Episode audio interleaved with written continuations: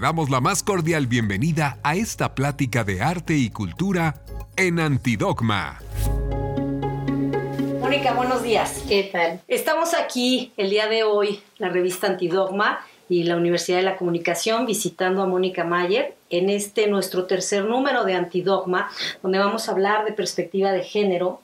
Y pues, ¿quién más para hablar de perspectiva de género que ya una personalidad en el ámbito del feminismo, en el arte, y nos gustaría que nos platicaras más o menos cómo inicia tu trayectoria y cómo te das cuenta de esta urgencia y de esta falta de eh, atención al tema de las mujeres en el arte. Pues fue un momento muy específico, siendo estudiante en, la Escuela Nacional de Artes Plásticas, hoy La Paz. Y una compañera habló sobre mujeres artistas y nunca habíamos tenido, nunca habían mencionado a una sola mujer artista en nuestras clases de historia, ni a Frida Kahlo, que en ese tiempo no era tan conocida como mm, ahora. Claro. Y los compañeros, que bueno, pues mis compañeros son los que vienen del 68, los radicales, activistas políticos, progresistas, nos dijeron que las mujeres éramos menos creativas porque la creatividad se nos iba en la maternidad. Anda. Y entonces a mí, ante un pensamiento tan científico, este, me di cuenta que podía ser la mejor artista del mundo, podíamos ser las mejores artistas del mundo, pero vivíamos en un sistema, en un medio que nos iba a invisibilizar por esta serie de prejuicios. Entonces, pues sí me di cuenta que, que, había que cambiar la sociedad para que nuestro trabajo se pudiera, se pudiera ver, lo cual es un poco complicado, ¿verdad? Pero, pero ese, era, ese ha sido el, el objetivo. Y estamos hablando, Mónica, ¿de qué tiempo? ¿70 los 70, principios de los, de los 70, ahora es cuando empieza está el feminismo empezando, agarrando fuerza, entonces no es como que hubiera yo inventado nada, es parte de un ambiente. Pero digamos, si fuiste pionera, eh, junto con Maris Bustamante también en su momento, de esta ausencia de las mujeres en el contexto artístico en México.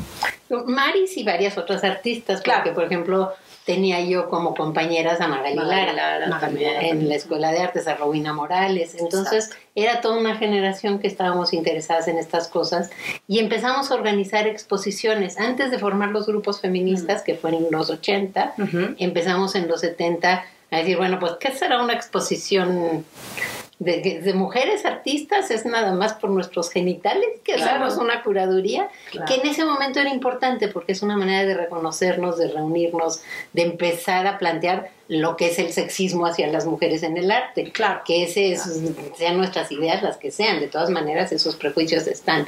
O es una exposición de feministas y pues no por ser feminista o haces buen trabajo o haces arte feminista. Son otras ideas y otros planteamientos.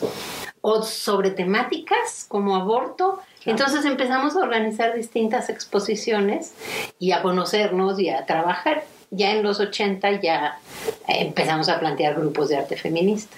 ¿Y quiénes serían en ese momento, digamos, tus fuentes de apoyo? Es decir, vaya, de pronto yo recuerdo que había este programa con Memo Ochoa y que salían ustedes y platicando y toda la cuestión de la maternidad y parecía que como a través de esta broma con él habría una manera de concientizar, ¿no? Que es muy efectiva. Pero, ¿quiénes las apoyaban en ese momento, digamos, del sector cultural? ¿Y del sector feminista? Qué buena pregunta. No, no había, no había, bueno, había, por ejemplo, siempre hubo apoyo de los medios de comunicación, porque es un tema que llamaba la atención. Entonces nos abrían desde un principio, no acabamos de organizarnos como polvo de gallina negra y ya teníamos artículos en los periódicos. Pero era bien interesante, ¿no? Porque yo pienso en los medios de comunicación y recuerdo estos programas porque los he llegado a ver y los he llegado a revisar y me parecía súper interesante que de pronto salían en el programa, pero luego venía como esta suerte de revista televisiva donde eran los temas de la mujer en horario matutino y lo que había eran secciones de cocina, secciones de moda, secciones pues, yo decía, sí, no, porque por ejemplo en Medición, que era lo que ahora es el 13, ¿no? Claro. Eh, estaba Marta de la Lama, estaba Patricia Berumen. Entonces la barra femenina era barra feminista. Estaba en Radio Educación, pues también. No, bueno, claro, Radio Educación. Entonces, desde la causa de las mujeres, había toda una serie de, programas. y en televisión. Buenos días o. Pues había, sí, pues eso siempre. Pero por ejemplo, con Ochoa siempre tuvimos las puertas abiertas, unas varias veces. Y eso fue gracias a Maris, porque Maris patentó el taco. Una de sus obras fue patentar el taco. Entonces Ochoa, que tenía, bueno, tiene mucho este gusto por lo llamativo y lo popular y lo escandaloso de alguna manera, la invitó a su programa. Y desde entonces, tanto ella como yo, por mi cuenta, tuvimos las puertas abiertas para hacer lo que quisiéramos. En medios de comunicación. Y dime algo. En, en, canal, en, tele, en Conochoa, que era eh, Televisa, que no sé si era Televisa. las pues instituciones culturales. Pues las instituciones culturales nunca nos cerraron las puertas tampoco. No podían evitar hablar de nosotras, mm. aunque fuera como pie de página. Entonces, ahí, ahí estábamos, ¿no?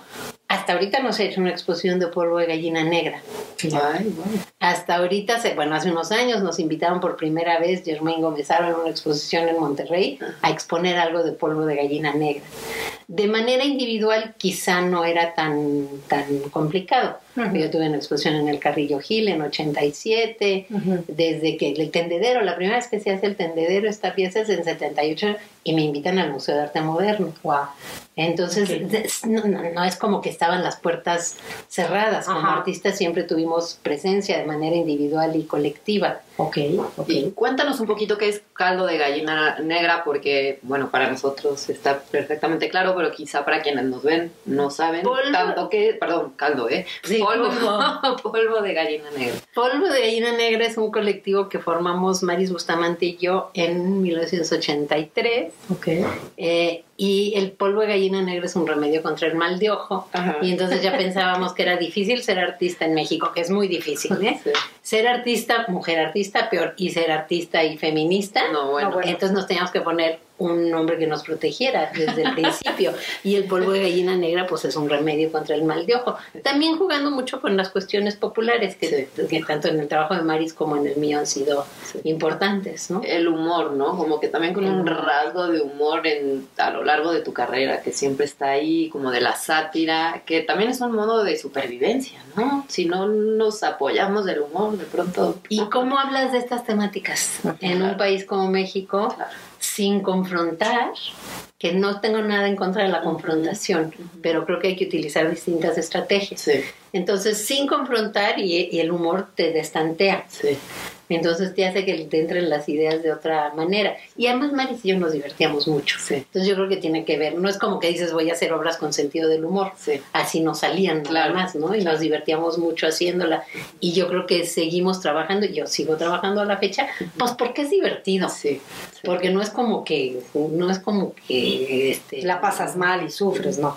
No, no es como que viva uno perfectamente. Yo hasta ahora empiezo un poquito a vender, pero toda la vida fue por, por, Porque justo eso yo te iba a platicar, yo te iba a preguntar, ¿no? De, en cuestión de el efecto que tenían sus trabajos, o sea, a mí me gustaría saber si has hecho como algún balance a lo largo de los años del efecto que genera por ejemplo, tu intervención en algún museo, como recientemente, bueno, el tendedero, ni tan recientemente, pero vaya, el tendedero, por ejemplo, eh, impacta y si has tenido oportunidad de ir viendo qué efectos va teniendo en la línea del tiempo, ¿no? Y en las generaciones que van surgiendo y en las propias artistas que van emergiendo. Es difícil evaluarlo así científicamente, pero yo veo cómo estábamos hace 40 años y cómo estamos ahora y la cantidad de artistas feministas que hay, la cantidad de proyectos, la cantidad de publicaciones, porque tiene que ver con, todos estos distintos niveles, ¿no? Y veo que si hay un cambio y si hay, si se ha abierto el, el camino más o menos, las ideas de arte feminista han cambiado, progresado, son otras generaciones planteando otras cosas. Pero quizá lo más fácil es analizarlo con, con la cuestión académica porque a mí me toca como en el 2003, 2002, que empiezan a llegar personas que quieren hacer su tesis de maestría o doctorado sobre arte feminista y no hay nada. No tienen quien las asesore, no hay libros que puedan consultar, no hay nada. Entonces Araceli Barbosa, Gladys Villegas, Lorena Zamora, empiezan y tienen que abrir brecha, porque por ejemplo Araceli en la UNAM tuvo que hacer una tesis de este tamaño explicando la historia de la mujer a través de los... De claro, claro. Para que pudiera hablar de arte. Eh, lo mismo Lorena Zamora en la UAM tiene que hacer la historia del arte para que en la UAM se abran lo suficiente para aceptarle una tesis que tenga que ver con arte y feminismo. Entonces, y Gladys Villegas, que la estaba haciendo fuera de México, la estaba haciendo en España, y por poco claudica porque no había dónde encontrar material. Entonces empiezan a consultar los archivos. Claro y empieza a hacerse mate. Bueno, hoy ya está aceptado en, el, en los distintos uh, posgrados, ya está aceptado y ya hay quien asesore y ya hay bibliografía. Entonces se va construyendo el conocimiento y de la misma manera se va construyendo pues una pues, antecedentes del arte del arte feminista que ya le dan a las a las artistas más jóvenes herramientas. En la academia se han ido construyendo estas instancias de estudios de género. ¿No? Pues sí, no había. Cuando yo empecé no existían. Claro. Y si, por ejemplo, comparamos el día de hoy con el pasado, en el sentido de las artistas no feministas, las artistas, mujeres, que tengan cabida en exposiciones en los museos, porque yo de pronto, y eso es lo que hemos estado cuestionando, incluso a directoras y directores de museos, ¿no? De, oye, ¿y cuántos solos de mujeres hay, ¿no? Porque de pronto hemos visto que sí hay, llega a pasar que haya exposiciones de mujeres, pero son colectivas. Decimos, ay, qué interesante, ¿por qué no ¿por qué no una mujer solita merece todo en individual el museo? ¿no? Digo, nosotros tuvimos oportunidad de tener, por ejemplo, en el Museo del Palacio de Bellas Artes a Tamara de Lempica y era todo el museo para Tamara de Lempica. Y luego tuvimos a Antonieta Rivas Mercado y lo mismo, ¿no? Se presentó el homenaje a Frida Kahlo. Y entonces, al menos en ese periodo a mí me tocó vivir esos solos de mujeres, ¿no? Pero reviso de pronto en otros museos y sigo viendo esta ausencia, ¿no? Del arte de las mujeres. Ahí Silvana Gesualdo hizo su tesis también sobre el tema y no, no, no es parejo en ningún sentido, aunque desde que yo estudié somos por lo menos el mismo número de hombres y mujeres en las escuelas de arte, que ya te tendría que decir que participáramos igual, pero el, sigue siendo como 25% de participación de las mujeres en exposiciones y como 25% en individuales. Y mucho esto que mencionas, que son exposiciones de mujeres artistas, yo alguna vez escribí un texto que decía que era el síndrome de juntas y agarraditas de la mano, así como vamos al baño, vamos todas juntas. Entonces invitan a mujeres a exponer porque son mujeres, no porque su trabajo, y no le dan un individual, o a la misma Magali en alguna ocasión pidió en el Museo de Arte Moderno una exposición individual, y le dijeron, sí, pero ¿por qué no expones con, con Teresa Serrano? Ah, pues ¿por qué?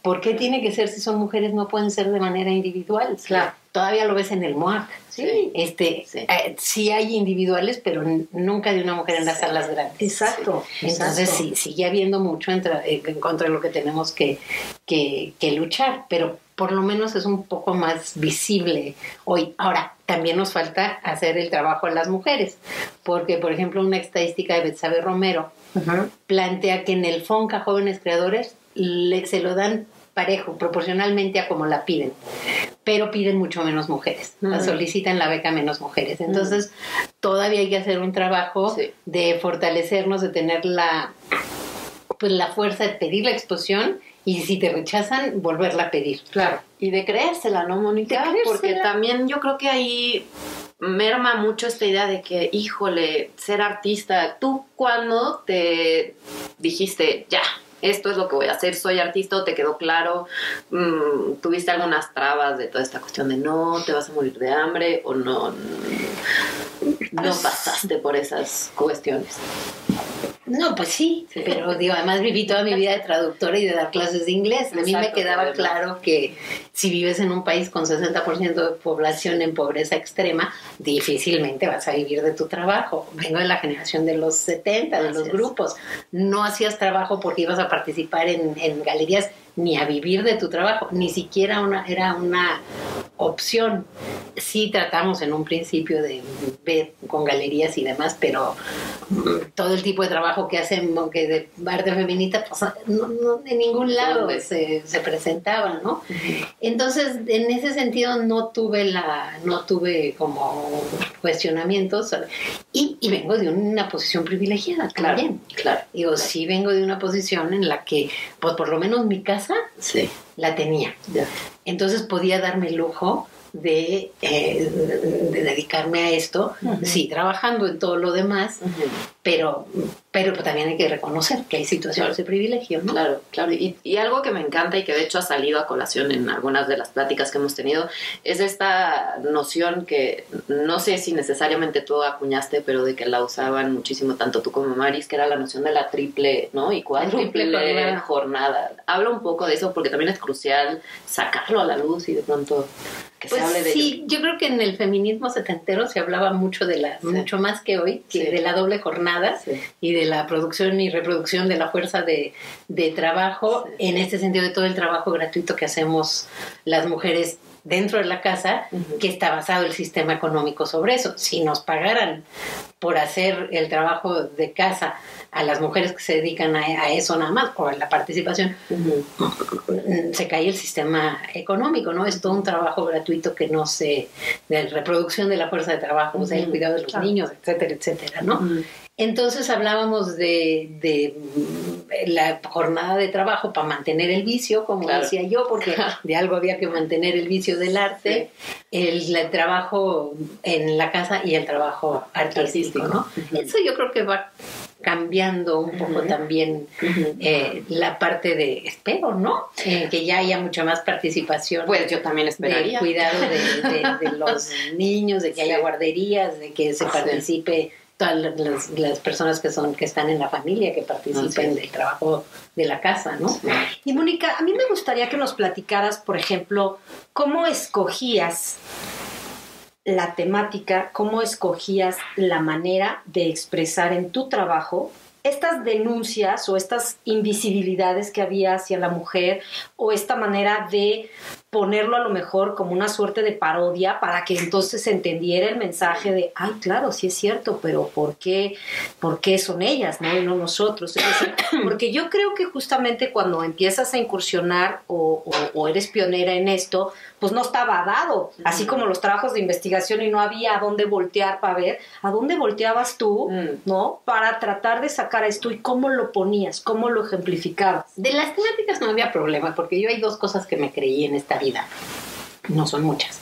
Una es que lo personal es político, uh -huh. que es como la frase básica del sí, feminismo, feminismo, y otro que no hay diferencia entre el arte y la vida, que también uh -huh. tiene mucho que ver con, sí. Con la generación de la que vengo. Sí. Entonces, pues el trabajo, cuando hablábamos de la maternidad, es pues porque estábamos eh, involucradas. Yo tengo dos hijos, Mari tiene dos hijas, Mari tiene...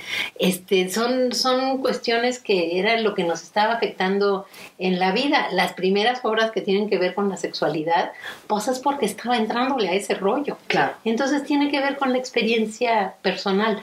La forma va variando desde, bueno, tiene que ver con empezar a, a hacer un trabajo de investigación artística que va con cuestiones de neográfica, que va con cuestiones de performance, que va con buscar esas nuevas herramientas que nos que estábamos investigando también generacionalmente uh -huh. en ese momento y ya la forma pues se va dando ahí sí es como una cosa extraña que no sé cómo decírtelo porque no es un texto académico claro entonces eh, se juntan todos estos elementos y sale la propuesta artística, ¿no? Y es que es interesante porque, por ejemplo, mencionabas lo de las becas o los apoyos o los estímulos a la creación de FONCA y demás, pero yo, pienso, ¿no? Desde esta escena y yo hago fotografía, entonces de pronto digo, bueno, pues yo hago una fotografía y se presenta una exposición o en una galería y la gente llega, la vea y me gustó, la quiero para mi casa o lo que sea, el coleccionismo y tal, y van y la compran. Pero de pronto me pregunto, ¿cómo hacías tú para trabajar, para realizar tu trabajo? Porque justo estas temáticas que en un momento dado no son tan vendibles, ¿no? Es decir, el tendedero llega alguien y lo compra. O sea, estas acciones, por ejemplo, justamente, o en el performance, ¿no? Que pues no puedo llegar y comprar el performance. ¿Cómo haces si este arte no es vendible, ¿no? Si la, el performance no lo vendes, ¿cómo obtienes estímulos? ¿Cómo obtienes, eh, pues, fondos para poder trabajar? Sí, ¿cómo sobrevives? Yo sé que tienes estas cosas paralelas y la traducción y tal, pero no sé, o sea, es decir, ¿cómo generas tu trabajo profesional que sea también pues un recurso de vida, cuando tu arte es un arte comprometido con lo social. Pues no, no lo logras. Gracias. Y no, entonces no se, terrible. No, se puede. Realmente manteníamos nuestro trabajo artístico con las traducciones y las, cosas paralelas. Y hacemos un trabajo, si tú te fijas en el tendedero, es una obra que se puede hacer con dos pesos. Son obras salidas y, todo, todo el trabajo que se hacía, fotocopias. Claro. No, no es casual que hayamos estado trabajando con esos materiales. Sí, sí. Digo, yo no iba a hacer una pieza en la que le pusieran una fotografía, le ponían una fotocopia. Claro. En, parte porque estábamos interesadas en estos recursos, pero en parte porque no alcanzaba para, para más. ¿Y consideras tú que sería un momento de plantearnos en la política cultural, por ejemplo, que existiera este tipo de estímulos para este tipo de trabajo que es tan urgente. Yo incluso planteo que las becas deberían de ser el mercado alternativo de, este tipo de trabajo. Cuando empezamos, por ejemplo, no te daban ni para producción en los museos. Hoy por lo menos te dan para producción. Y me acuerdo incluso haber tenido una discusión con Silvia Pandolfi, que era directora creo que del Carrillo en ese momento, o estaba en el, en el MUCA, no sé y, de decirle, oye, es que por lo menos echen la mano con la producción. Y me dice, sí, ¿verdad? Deberíamos. Entonces, eh, eso ya se ha desarrollado mucho también. En general, te patrocinan la obra o ponen recursos si te piden que hagas una instalación o hagas algo así. Y están las becas, que yo creo que deberían de ser para ese tipo de trabajo. ¿Has tenido tu oportunidad en ese sentido de dirigirte a estas instancias como para sensibilizarle esa parte y decir, a ver, yo considero que esto está faltando o escribo tal texto, porque también me gustaría hablarle a la comunidad universitaria sobre estas ideas que también pueden tener para involucrarse en el diseño, la formación, la estructuración de políticas culturales, ¿no? Es decir, ¿qué queremos? Porque de pronto hay como una pasividad, tú decías, las artistas no se avientan y no van y a lo mejor no creen en sí mismas, pero también qué pasa del otro lado, si ahora estamos formando gestores culturales, pues cuál es el papel que tiene el gestor en un momento de liderazgo, de decirme parapeto ante las instituciones públicas y les digo, oigan, falta esto, esto está mal. O sea, no solo diseñen ustedes, nosotros les podemos ayudar a diseñar. Para mí eso ha sido una parte fundamental también. Si lo que quiero es cambiar la, la, sociedad, tengo que cambiar las instituciones, tengo que cambiar el mundo académico, todos estos espacios. Creo que a mí me sirvió mucho que escribí 20 años para el periódico. Entonces, el ¿En qué periódico? En el Universal. Wow. Entonces, de mujeres artistas de performance y de todas estas cosas. Estaba muy al tanto de las cuestiones de políticas culturales y participé en cosas como el grupo de los abajo firmantes mm. que se formó cuando salieron las becas y los jurados se dieron beca y no, había gente que se la daban sin tener proyecto. Ha cambiado mucho. Claro. Realmente ha cambiado mucho. Y entonces sí ir y plantear y, y plantear que se tienen que abrir ciertos campos. Ahora, hasta recientemente, yo soy bien peleonera, un día voy a hacer un libro con todas las cartas que le he mandado a funcionarios, a periódicos, a vamos a hacerlo, vamos a porque creo que sí, se, tiene que sí se tiene que hacer y, funciona. Y entonces nos hemos metido con los, o, cuando le han recortado otra vez más el presupuesto a cultura y con distintos artistas, vámonos con los diputados, vámonos con los senados. Ahorita ya me da flojera, porque todos los años es lo mismo, ya es un pleito que me conozco, pero que se tiene que hacer, porque no se, no se vale, yo creo que no se vale decir, ay, las becas del Fonca, este, y a todos los artistas.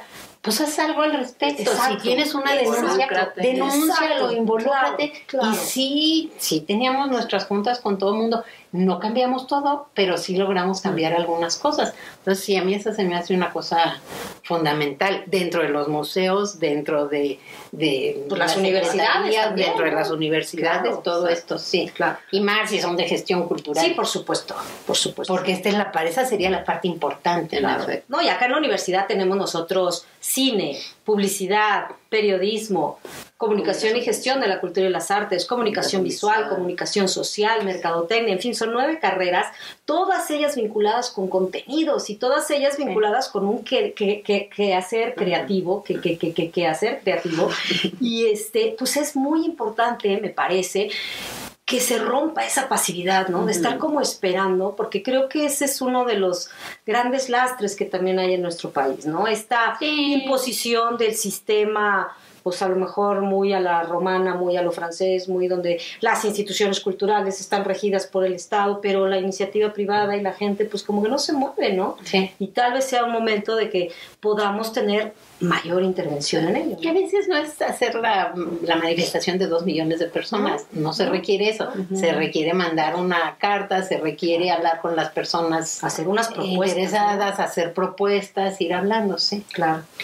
Oye, Mónica, a mí me gustaría hablar de esta otra faceta tuya que también es vastísima, eh, por decirlo menos, que es la parte del archivo que ya brevemente mencionaste, y de la importancia que eso ha tenido también hoy en esta tu carrera y tu trayectoria, porque justamente Reina mencionaba esta parte de que, bueno, pues no, el arte más de corte social no se vende, no, pero es importante que se registre y que quede de pronto eh, ahí como manifiesto de que pasó. Entonces ahí la labor de registro y justamente de archivo posterior a ello es eh, enorme y tienes tú este, pues que es Pinto mi raya, ¿cómo lo llamamos? Pinto, Pinto mi raya es, así como fue el grupo con Maris de arte feminista, con Víctor Lerma, que es mi, mi pareja en la vida y el arte, desde que estábamos en la escuela de arte. Qué bonito.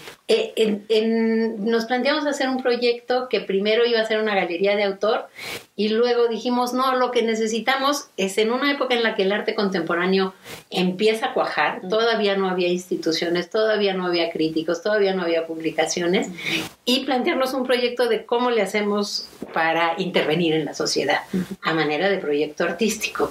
Entonces, una de las primeras cosas que hicimos fue decir, yo creo que en parte porque yo escribía en el periódico y nos leíamos, veíamos todo lo que había en los periódicos, es decir, hay muy pocas publicaciones de arte contemporáneo en México, pero en esa época había 34 periódicos en la, en la ciudad 12 o 13 de los cuales tenían crítica de arte, crítica, opiniones. Entonces empezamos a decir, bueno, vamos a hacer, a reunir esto.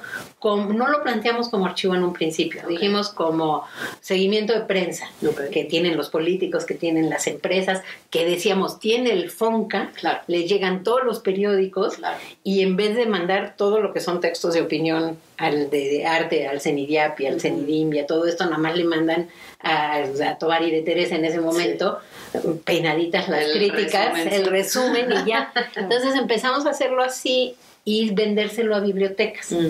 Un poco también tratando de ver cómo haces que sea sustentable el trabajo siendo de otra manera. Como al año esta Dulce María López ay, Moro, nos, que trabajaba en el Museo de Arte Moderno, nos dice, oigan, ¿y por qué no le ponen un índice? Porque era como seguimiento de prensa. Y entonces empezamos a ponerle un índice. Y luego, unos años después, alguien nos dijo, ¿y por qué no le ponen volumen? Y, y se va convirtiendo, se fue convirtiendo en un archivo. El archivo tiene pues cerca de 40 mil textos de opinión, wow. cerca de 300 mil noticias y entrevistas. Y reunimos durante 25 años la, la historia del arte en México. Entonces, toda la opinión a través de, del periodismo. Y lo hicimos Víctor y yo. ¿Y, dónde, se puede dónde se puede consultar este Mira, muchos están, por ejemplo, en la Biblioteca de las Artes, en la Biblioteca Estéticas, en gran parte en Casalam, que eran nuestros clientes. Claro. Entonces se las mandábamos como servicio de prensa, nos pagaban y eso medio pagaba los gastos. Yo toda la vida le dije a Víctor, este es un proyecto inviable, irredituable. Y realmente en términos de familia, pues nos afectó mucho porque no era redituable. Claro. Pero Víctor es bien terco, entonces, este, bien terco y obsesivo. Entonces, y a ti por ahí te hablan también, ¿no? Sí, pero yo, yo soy mejor para contar la historia. Pero él para hacer ese trabajo realmente eh, de guardar todo este material, de tenerlo en orden, de clasificarlo.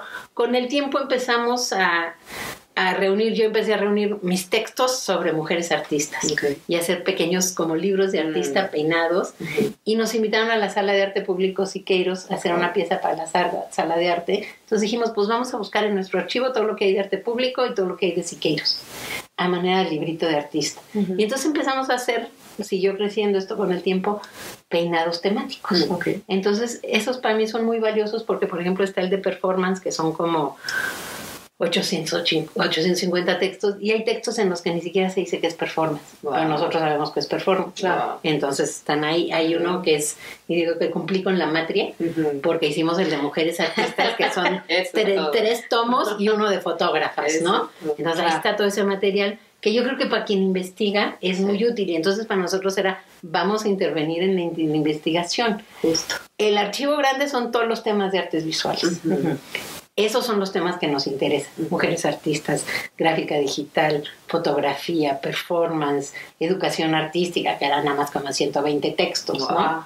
Eh, pero reunir esos materiales en los temas que nos interesaban para facilitar la investigación. Sí, que es crucial. Hicimos cuando cumplimos 20 años unas cajitas digitales con estos materiales con 10 temas y pues también las donamos porque son, son proyectos que nos patrocinaron, que conseguimos becas, creo que en ese caso fue de Vancomer, para poder producirlo y donarlo a, universidades y, museos. Okay. a manera de CD, ¿cierto? A manera de CD. Yo, me llegaron algunos. Sí. sí.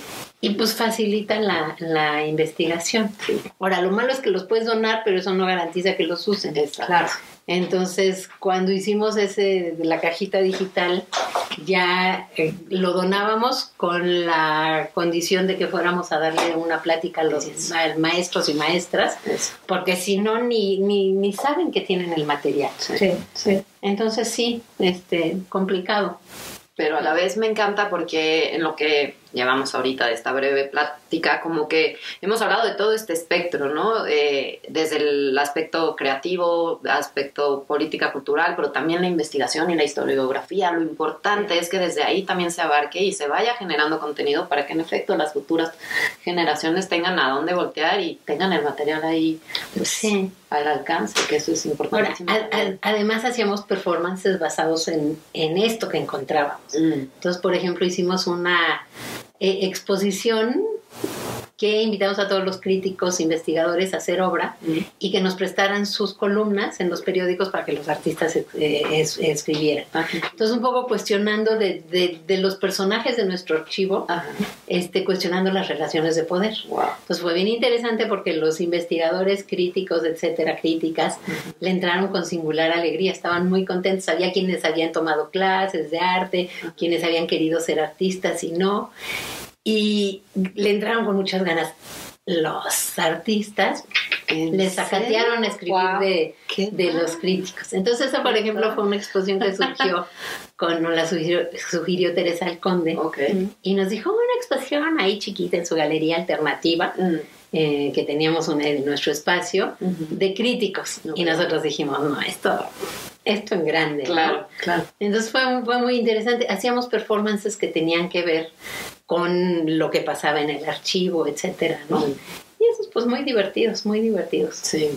Mónica, pues yo te preguntaba de esta exposición eh, retrocolectiva y del término que en sí me parece fantástico, que junto con Karen Cordero como curadora se presentó en el MOAC un par de años, si no me equivoco, que se llamó Si tiene dudas, pregunta pregunte y que era, eh, trataba de abarcar, digamos, la diversa gama de tu trabajo a lo largo de tu trayectoria. Me gustaría que nos hables un poco al respecto.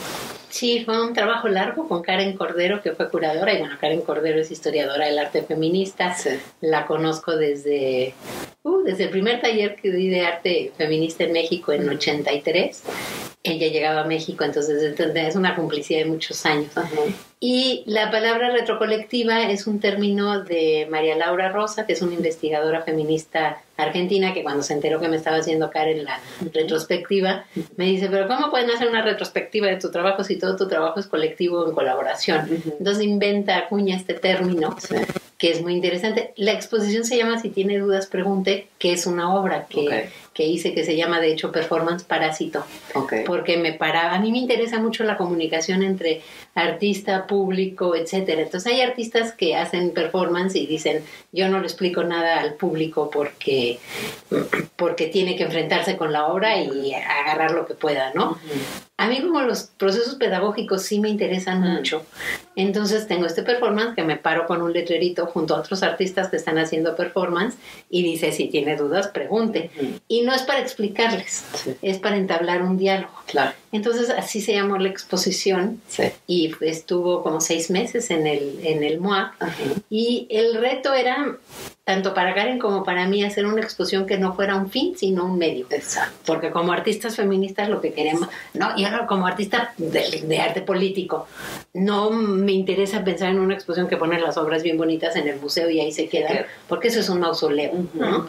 Entonces, ¿cómo le haces para que sea un espacio y que de ahí se generen otras cosas? Exacto. Y eso implica, pues una vez que está la muestra, a tomar un montón de actividades, tener relación con distintos grupos, hacer que sea un foco del que se generen actividades y que sea un vínculo con la sociedad. Entonces fue muy divertida, la exposición fue muy complicada. Yo solita di 54 visitas. ¿Qué tal? Qué y a veces era porque me interesa, me interesa realmente tener contacto con otras personas y hablar de estos temas. No creo que la obra solita logre los niveles de concientización, te toca en un plano eh, emotivo, posiblemente intelectual, pero después hay que trabajarlo. Entonces damos la visita guiada, hora y media, luego nos íbamos a, a platicar muchos, muchas veces con chavos de, chavos, chavos de la universidad, ah, de prepas, y entonces ahí se armaba la discusión y ahí era el proceso que, que pues sí, de repente me decían los, los chavos, ay, es que a mí me enseñaron a ser muy insistente con las chavas, que esa era la manera de acercarse y les decía, pues te engañaron, te engañaron, porque eso no vas a lograr nada, ¿no? Y ¿Cómo le haces para, para procesos que nos deseduquen? Claro. Y así como eso, pues un montón de actividades que, tuvimos durante la exposición. Y para mí es que fue una revelación, perdóname, eh, la parte de justamente esta, las llamadas activaciones, ¿no? Y, y, y, a nivel pedagógico, el feminismo tiene pues todo este interés en justamente hacer de las exposiciones, sobre todo, espacios de compartir. O sea que en ese sentido para mí fue reveladora, por eso la, la traía yo a colación. y, para, y para mí no hay diferencia en mi trabajo artístico entre lo que es la producción artística y lo que es, y lo que es la educación, lo pedagógico, lo activista y lo, y lo artístico, ¿no? Se me mezclan también, claro. Y yo quisiera preguntarte, Mónica, ¿en dónde estás ahora, a cuarenta y tantos años de haber iniciado en estas trayectorias? Eh, ¿Dónde está Mónica Mayer ahora? ¿Hacia dónde va? Mm.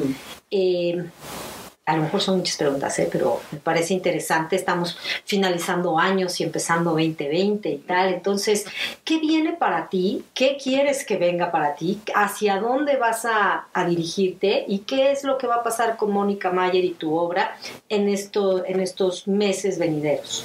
Es interesante porque una cosa es lo que una propone y otra cosa es lo que la realidad dispone. Y entonces, por ejemplo, a partir de 2007 que hubo una exposición en Estados Unidos que se llamó WAC, Art and the Feminist Revolution, el tendedero empezó a agarrar notoriedad. Entonces empezó a partir, y lo han invitado y lo han invitado y ha ido creciendo a partir de la exposición en el MUAC. Que es como antecesor del Me es una, es una, un prehistórico, es un mito prehistórico, digo yo siempre. Eh, sí, porque es un, pues, es, un tendedero, es un tendedero con papelitos, en lo cual que empezó en 78 en esta exposición en el Museo de Arte Moderno que me invitan a participar, que fue como la primera exposición de, de performance, instalación y videoarte en el Museo de Arte Moderno, el Salón 77-78 Nuevas Tendencias, que organizó Sebastián, que fue maestro nuestro en, en la escuela. Y fue maravilloso porque nos enseñó a gestionar. Hablando de gestión, yo a Sebastián eso le agradezco mucho, que nos lanzó al ruedo. Órale, vamos a hacer la exposición y cómo le haces para que haya prensa. Y entonces se consiguió un camión y fuimos de periódico en periódico haciendo performance. Y cómo le haces para reunir fondos. Y creo que Tamayo nos donó tres obras y, y se subastaron o se vendieron todos estos procesos de cómo hacer una exposición. Entonces yo le, siempre le agradezco que aprendí a ser artista más profesional, por eso, aprender a cómo, cómo, cómo lo haces, ¿no? Entonces la exposición era sobre la ciudad y yo ya estaba metida en el feminismo y me, molestaba mucho el acoso. Mm. El feminismo era muy chiquito, a duras penas nos daba tiempo de hablar de, de, aborto y de violación, a duras penas. Y dije yo, bueno, pues voy a hacer una pieza sobre lo que más detesto de la ciudad, que es la cuestión de acoso, y me salí a preguntarle a mujeres qué es lo que más detestas de la ciudad. diferentes edades, clases sociales, profesiones, y muchas me decían la cuestión de acoso. De repente cuando me decían la basura y les decía yo, ¿y no te saca de onda que te agarren la nalga en el mm, pecero? Entonces, sí, me molesta mucho, ponlo. Mm. No, es no es sociología lo que estaba yo haciendo y no era una encuesta. Mm. Entonces, con toda la libertad artística, era un acto de... Para mí el performance es cuando ese momento que estás hablando con alguien y le cae el, el 20 y y, se llenó, a la hora de la, de la hora se llenó, eh, muchas de las respuestas eran de acoso y yo no lo había planteado como obra participativa porque ni había obra participativa en ese momento, ¿no? Pero las mujeres solitas llegaron y empezaron a escribir. Salió mucho en prensa, es una pieza que fue muy llamativa desde su principio, pero se quedó guardadita hasta esta exposición de WAC. Y entonces empiezan a pedírmela y pedírmela y pedírmela. Y ahorita es muy interesante porque me la piden tanto en bienales, cosa que de repente soy artista internacional, lo cual me cae muy en gracia porque ese mundo no lo conocía. Y también, pues a cada rato, que lo vamos a hacer en la universidad de no sé qué, órale, yo te asesoro, vamos viendo. Entonces es un trabajo activista artístico que, que me emociona mucho. Yo quizá ya no estaría haciendo el tendedero personalmente quizá lo que querría es este dedicarme a dibujar que con la misma exposición salieron mis dibujos, que yo hacía mucho que no dibujaba, y se me antojó de nuevo. Pero pues es demasiado interesante lo del tendedero. Es demasiado interesante, está yéndose por distintos caminos, reverbera, por ejemplo, lo hice en Argentina el año pasado, creo que fue, y al taller que di vinieron, porque ahora lo doy con taller, porque el primero que hice lo hice yo solita. Eh, es una pieza que lo que importa es el proceso, no, no nada más pone el tendedero y a ver qué pasa, ¿no? Entonces di un taller, participaron conmigo artistas y activistas para definir qué preguntas eran importantes en cada contexto porque no es lo mismo. Claro. Y a dónde, a dónde presentarlo, a dónde ir a obtener estas respuestas. Vinieron un grupo de maestras, le hicieron en la normal 15, entonces ya de entrada ahí ya fue un cambio, porque ya reverberó y se fue a otro lado. Pero luego me hablaron dos alumnas que habían participado, que si lo podían hacer ellas porque en la escuela pues equivalente a preparatoria cerca de donde estaban ellas se había suicidado un, chico trans por bullying mm. entonces el, el hecho de que lo tomen como herramienta, que sea útil como herramienta para distintas causas, para mí es maravilloso. Entonces es el trabajo de asesorar, de documentar, de ir viendo cómo se hace en distintos contextos. Y son retos grandes porque de repente hazlo en Japón, que es otra cultura, mm. que es otro, otra situación completamente, y cómo llegas con el grupo a plantear las preguntas eh, de que sean de manera adecuada al concepto, porque por ejemplo en Japón no es igual el concepto de acoso que aquí. Claro. Entonces es toda una discusión muy amplia. Allá también ya se ha reverberado varias veces y lo han usado en manifestaciones y lo han usado en situaciones académicas. Entonces es muy interesante para mí ver esto que va, que va sucediendo. Ahora, volviendo a las cuestiones eh, económicas, yo el tendedero no lo vendo. Exacto. Mm. Exacto. No, no se puede vender porque uno por cuestiones éticas, porque es el dolor de las mujeres, ¿cómo va a vender eso? Entonces, a, lo mucho en instituciones cobraré mi taller, claro. pero, pero no es una pieza que, que, se pueda vender y es una pieza que se reproduce también de maneras muy variadas y tampoco es como que pueda yo decir tengo derechos de autor sobre, sobre esto. Guardaré la historia de yo como he, ido viendo el proceso. En algún momento me gustaría sacar un libro sobre, sobre el tendedero, porque es interesante como en términos artísticos este proceso que, que, lo que va generando, como lo que va sucediendo. Eh, sí, que ya se me olvidó que me, que venía, que venía justamente para, ah, bueno, para, estos. para el 2020 eh, eh, sacaremos un libro de que empezó a gestionarse con la exposición del MOA, que había mucho material de todo lo que he escrito, y vamos a sacar un libro que se llama Intimidades o no, Arte, Vida y Feminismo, textos de Mónica Mayer. Invité a Julia Divilo y a Cadnira Bello a que se metieran a mi archivo y estuvieron más de año y medio leyendo todo. Yo escribo desde que tenía ocho años, tengo diarios. Entonces, toda la vida he escrito. Dice Carnira incluso que he escrito más de lo que he hecho obra artística, porque 20 años escribí en el periódico, porque he escrito conferencias, porque he guardado diarios toda la vida. Entonces se metieron a rastrear y empieza en el, creo que en el 76, cuando es la primera vez que me voy a, a la Escuela de Arte Feminista en Estados Unidos, y son textos escogidos que tienen que ver con el arte feminista, con mi propia producción, con el performance, con las políticas culturales. Está un diario que presenté como parte de una instalación en el MAM, que es toda la época de los abajo firmantes y las broncas con el Fonca cuando empieza. Entonces eso me entusiasma mucho y acabamos de tener una campaña de Kickstarter para que salga de manera independiente y la logramos. Entonces me emociona mucho que es un libro que va a salir también con el apoyo de, la comunidad, ¿no? De, pero, pero eso justo nos lo, nos lo das como un gran ejemplo de todo lo que se puede hacer para hacer posibles las cosas, ¿no?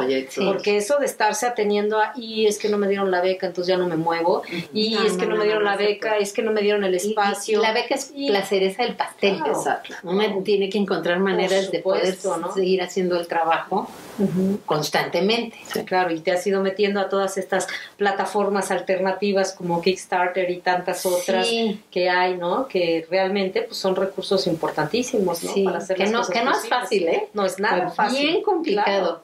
Pero también tuve un, el apoyo de todo un equipo de personas que me echaron la mano muy generosamente a hacer toda, toda la producción que se necesita para, para eso, ¿no? Sí, wow. Trabajar en colectivo también, ¿no? Trabajar en colectivo. Cuán importante es el hacerse de, pues eso, el dar, poner, que también es un poco el espíritu de Antidogma, el, el, ofrecer un, pues un producto, pero que se distribuya eh, gratuitamente, no se cobra por aparecer ahí, ¿no? Y pues es eso, es hacer lo que nos gusta, porque lo creemos en lo que hacemos y yo creo que esa es una de las claves. Y difundir también lo que uno está haciendo, porque pues, si lo tienes guardadito, pues no sirve para nada, ¿no? El chiste de que se vea. A mí en este sentido me gustaría que nos platiques cómo ves las cosas que pasan hoy en día, mm. cómo ves estas juventudes que irrumpen en el medio, que llegan y que dicen, esto no me está gustando y empiezan a actuar y las, no sé, ¿qué opinas? A mí me encanta, yo estoy fascinada con el feminismo. Está fantástico. Que está ahorita, que,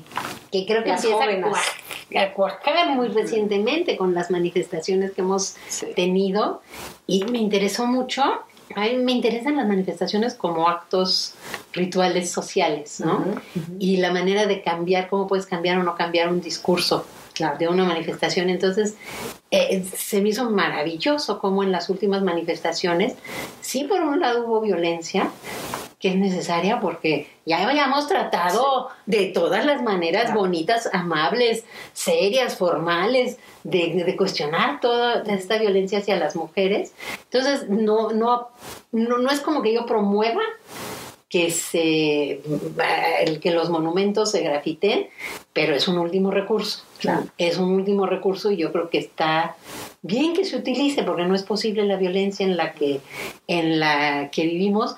Se me hace que fue muy interesante por un lado toda la cuestión de usar el glitter y de y de cambiar la imagen de la, de la manifestación y todo esto que oías, bueno, vamos a hacer el glitter pero ecológico. Y por otro lado, que, que las restauradoras salieran con su desplegado diciendo, eh, a fin de cuentas nosotros somos las que vamos a, a, limpiar esos monumentos, se tiene que documentar, los monumentos son eh, espacios vivos urbanos, entonces se me, hace que se logró cambiar un poco la narrativa, que la narrativa de las manifestaciones anteriores era, se metió un periodista, a donde estaba perfectamente definido que no se debería de meter, y lo sacaron. Son una bola de, violentas, este, eh, bandas, sí, ¿no? Este, entonces se me hace que se cambió, y con toda la cuestión de los memes, que también creo que funcionaron muy bien, entonces eso me, me que ahí hay que seguirle la pista a todos. Yo creo que sí, es el, humor nuevamente, usar el humor, cambiar la narrativa, porque siempre era la, la narrativa. Este, entonces se me hace, se me hace el, violador en tu camino también. Ese se me hace maravilloso. Se me hace maravilloso que, que cómo pegó como por todos lados. Sí, sí, sí, un himno como bien concreto, con consignas muy puntuales. Y lo que despertó es toda la emoción que hay, todo el problema, toda la problemática que hay por todos lados. Sí, sí, sí, hoy veía en Kenia, en, bueno, en Nairobi en concreto, este, entre trabajadoras del hogar en Estados Unidos. O sea, el ver eso a mí sí me está llevando como a un lugar de esperanza, que de pronto hay amigas que me dicen, no, no, no, yo soy escéptica porque apenas lo que se está logrando tocar es eh, a nivel discurso, hay que cambiar de facto, pero yo lo veo con esperanza porque pienso que pues sí, el discurso es un primer paso, ¿no? Y que al menos pone sobre la mesa temas que si bien han estado ahí siempre, ahora ya es como franco y abierto y manifiesto que hay que tocarlos y tratarlos y empezar a cambiar. Pero es apenas la punta del iceberg. Yo creo que lo que se tiene que cambiar es muy... Es estructural. Pero por ejemplo, la, la manifestación que fue en 2016 del 24A, y estamos bien orgullosas porque habíamos ido, creo que 5 o 6 mil mujeres a la manifestación. Al día siguiente hubo una carrera de abono y fueron 10 mil. Sí. Entonces estamos viendo esto y ayer fueron 10 millones de personas a la villa. Sí. Entonces estamos apenas rascándole en esta cosa mucho más amplia que, que es a donde... Vamos a hacer performance a la villa el 12 de diciembre, ¿verdad? Pues yo creo que podría ser un poco riesgoso. Zapata en el Bellas Artes, ¿no? Zapata en el Bellas Artes, todo este escándalo que se ha, que se ha armado, ¿no? Entonces, bueno, ya tienes la ley, pero hay que cambiar la cultura. Exacto. Para eso sirve el arte, porque el arte es buena herramienta de la cultura. Sí. solita no cambia nada, pero es buena herramienta de la cultura para ir creando estas pequeñas actos de concienciación sí, o concientización, como le decimos acá, que son muy que son muy importantes, ¿no? Claro. Y Mónica, a nosotros nos gustaría para cerrar esta deliciosa plática que tuvimos contigo, eh, que nos dieras pues un mensaje a las universidades, a, las comunidades de la universidad, a toda la pues la gente que está ahí, a quienes lleguemos a alcanzar a través de Antidogma y estos QRs y recursos de hipertexto y demás, que nos dijeras ¿Qué se debe de hacer? ¿Cómo enfrentar estos mundos? ¿Por qué la perspectiva de género es importante? ¿No? ¿Cómo la podemos pues impulsar todavía más? El, feminismo es algo oh, fundamental porque sigue habiendo una gran desigualdad. Aunque las leyes hayan cambiado, eso no quiere decir que en la realidad muchas cosas hayan cambiado, ni, ni en la relación de poder con los hombres, ni en el aceptar, el haber aceptado las historias que nos contaron de cómo ser como mujeres. Entonces creo que es muy importante seguir hablando. Nos tomó 10.000 años construir el patriarcado. Hmm. Nos va a tomar un rato deshacerlo. Sí. Pero yo creo que en México además se tiene que hablar desde el feminismo siempre, o, no puedes hablar de otra manera que no sea también hablando de raza, de clase y de todas las otras desigualdades, porque a fin de cuentas es una que nos va visibilizando las demás y muchas veces nos toca estar en una como opresoras y en otra como, como oprimidas. ¿Y cómo vamos cuestionando eso para que sea parejo para todo el mundo? Claro. Entonces, el, el ir cambiando eso. Yo lo que les diría es que pues que le entren. Yo creo que, por ejemplo, toda esta cuestión de la de lo del violador eres tú, lo que nos está hablando es de una juventud que se la está creyendo, que se la está creyendo que tienen poder y, está en sus manos cambiar las, las cosas. Entonces, de que, de que no tengan miedo para hacerlo, de que se metan a gestionar y que se diviertan mientras la están haciendo, porque si no está de la fregada. Claro, claro. Pues, Mónica, un enorme agradecimiento enorme de la Universidad de la Comunicación, de la revista Antidogma y también a título personal. De verdad, muchas gracias por este tu tiempo y por esta deliciosa charla. Y te seguiremos la pista. Eh, per secula seculor. a ustedes, porque pues lo importante es que desde todos los ámbitos estemos trabajando estos temas. Así es, así es. Gracias. Muchas gracias, Mónica. Esto fue Arte y Cultura en Antidogma. Para más contenidos como este, no olvides seguirnos en las redes o búscanos en la web como antidogma.mx.